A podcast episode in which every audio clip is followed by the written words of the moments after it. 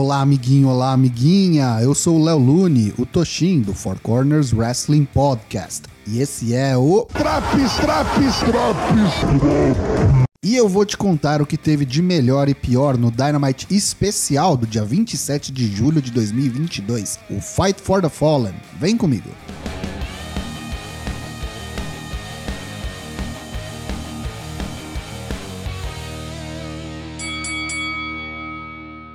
Nessa terceira semana seguida de episódios especiais do Dynamite, começamos com o pé no acelerador. Luta 1: Rush vs John Moxley pelo AEW Interim World Championship. El Toro Blanco ataca o campeão na covardia antes do início do combate. Quando soa o gongo, o mexicano continua agressivo e mega acelerado. Nem dois minutos de luta e Moxley já tomou uma mordida na testa e está sangrando. John Moxley, depois de muito apanhar, entra no combate finalmente após um belo suicide dive. A luta é boa e apesar da dominância de Rush, Moxley consegue se manter vivo na disputa com grandes golpes, como por exemplo um bom superplex da segunda corda. Ao fim, José distrai o árbitro e surge Andrade El Ídolo, que derruba Moxley da terceira corda. Chegam os Lucha Brothers, que colocam José e Andrade para correr. A luta fica franca com um lariat de Mox, pile driver de Rush, mas nada passa da contagem de dois. Rush impressiona a Dark Couch do Paradigm Shift, mas John Moxley já emenda o Bulldog Choke. Rush apaga e a luta é vencida pelo ainda campeão John Moxley por submissão.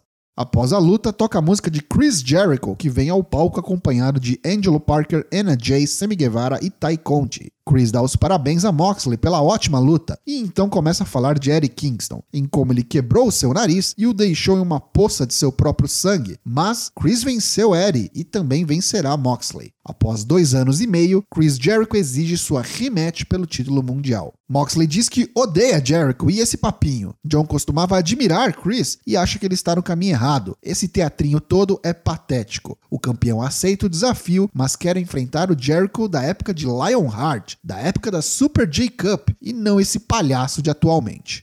Excalibur, Taz e Jim Ross apresentam os novos cinturões de trios e um torneio que ocorrerá no All Out. Luta 2: Denhausen vs Absolute Ricky Starks pelo FTW Championship. Começa com umas gracinhas de copiar a provocação um do outro, mas na hora do vamos ver, Ricky Starks dá cabo de Denhausen muito rápido. Uma luta de menos de dois minutos, encerrada com um spear do campeão. Após o combate, Rick diz que tem gás para mais um Open Challenge. Um de verdade agora, pode mandar. Pois lá vem o amigo de Denhausen, Hook. Luta 3, Hook vs Ricky Starks pelo FTW Championship. Hulk começa com vários golpes na linha de cintura e Rick tenta bater de frente. Hulk escapa de um enorme arm drag caindo em pé, mas toma um grande spear. Ele logo se recupera e escapa do Russian Bow, finalizador de Rick, e já o coloca no mata-leão. Starks tem que dar o tap out e temos um novo FTW Champion. Vitória por submissão de Hulk.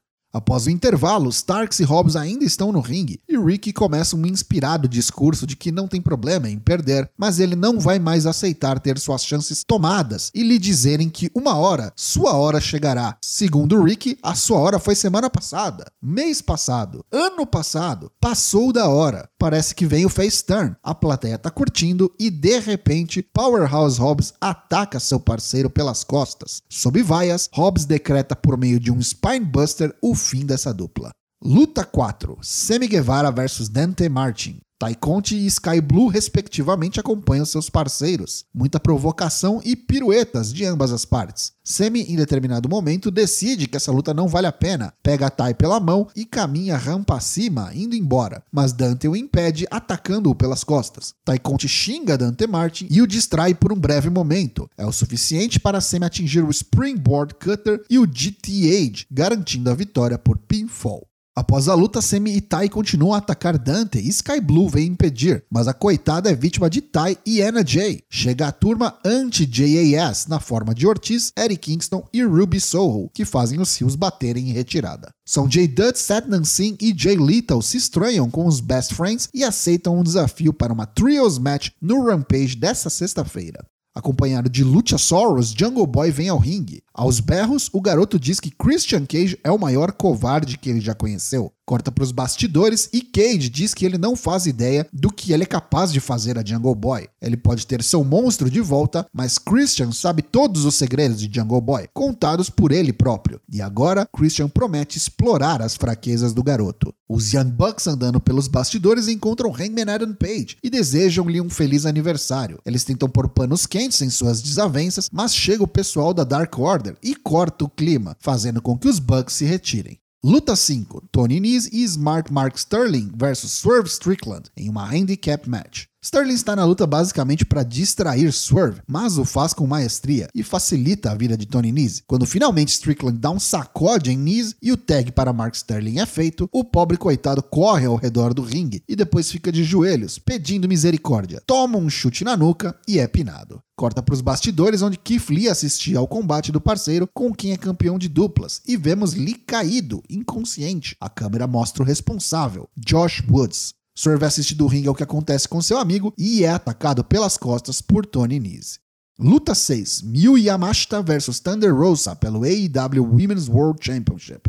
A luta parece começar meio contida, com ambas lutadoras se conhecendo, apesar de já terem se enfrentado no Japão. Não faz muito sentido, mas é a sensação que me passou. Mas logo isso muda de figura, com a agressividade e a velocidade do combate aumentando. Miyu mostra o que faz de melhor na Tokyo Joshi Pro Wrestling e manda altos tiros de meta nas costas da campeã. Rosa logo se recupera e eventualmente a luta vira uma grande troca de socos e chutes. E a Mashita escapa de um caçadora e reverte em um deadlift German suplex, coisa bonita. Ao fim, depois de uma boa joelhada no rosto da japonesa, Thunder Rose encaixa o Fire Thunder Driver e retém o título mundial. Luta 7, Main Event: Brian Danielson versus Daniel Garcia. Brian retorna aos rings após se ausentar por quase dois meses e vem com sangue nos olhos. Dropkick na fuça de Garcia no primeiro segundo de luta. Suicide Dive com muita força. Garcia dá o troco, castiga Brian e retira a espuma protetora do chão ao lado do ringue, expondo o concreto. Olha a desgraça vindo. Brian acerta um missile dropkick da terceira corda, mas bate a nuca no tablado e fica bastante tempo de olhos fechados. Ele volta aos poucos, mas continua vendendo uma possível concussão. Kayfabe, claro. Garcia não titubeia e leva o dragão americano para fora do ringue e aplica-lhe um DDT no concreto. Danielson tem um grande corte na testa e Garcia afasta o médico que preparava-se para cuidar do ferimento de Brian. Ele traz o ferido oponente para o ringue e continua o castigo. Brian apanha muito, mas finalmente consegue juntar forças para revidar e aplicar um belo avalanche Saito Suplex. Após tomar uma sequência de yes kicks, Garcia pega Danielson em um rear naked choke. Brian escapa, dá um kettle mutilation e um tiger suplex. Rápida troca de strikes e Danielson finalmente atinge o oponente com o Psycho Knee. Foi para o Lebel Lock, mas Garcia agarra as cordas. Uma mão surge debaixo do ringue e prende o pé de Brian, permitindo que Daniel Garcia aplique o Scorpion Deathlock. Brian não dá tap out, mas desmaia, e Daniel Garcia vence por submissão.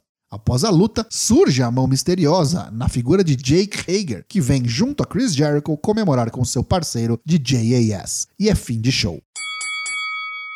Pontos negativos desse Fight for the Fallen de 27 de julho de 2022. Anna Jay no microfone precisa melhorar tanto quanto no ringue, viu? Ainda tá bem artificial e difícil de comprar essa nova fase da personagem na Jericho Appreciation Society. Sammy e Dante foi uma luta ok, não me entenda mal. Meu problema é ter que ficar recorrendo à patifaria com suas parceiras. Não só o Rio Guevara, como o próprio Face Martin. Se provou o Face que não é burro e usou da mesma arma, mas perdeu do mesmo jeito, né? Já os pontos positivos do programa. Rush levou Moxley ao limite na ótima luta de abertura e deixou uma bela impressão para aqueles que ainda não conheciam o seu trabalho.